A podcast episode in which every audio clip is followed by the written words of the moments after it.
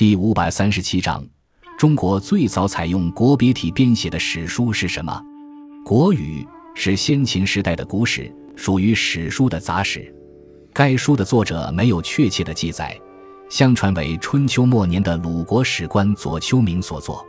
《国语》在记述历史的手法上，以时间为横线，以并列的国家为纵线，开创了我国用国别体记述历史的先河，是我国历史上最早采用国别体编写的史书。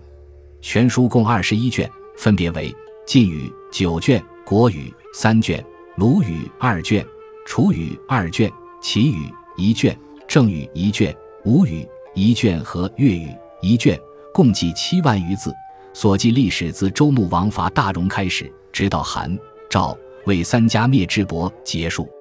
书中主要记载了西周末年及春秋时期西周与各国的史实，特别是对春秋时期的各国史实记载比较详细。国语。一方面记载了当时各国的政治、军事及外交活动，另一方面记载了当时各国贵族的一些言论。《国语》对后人研究春秋时期各国的历史有宝贵的价值，因该书可以和《左传》互相参证，所以并称为《春秋外传》。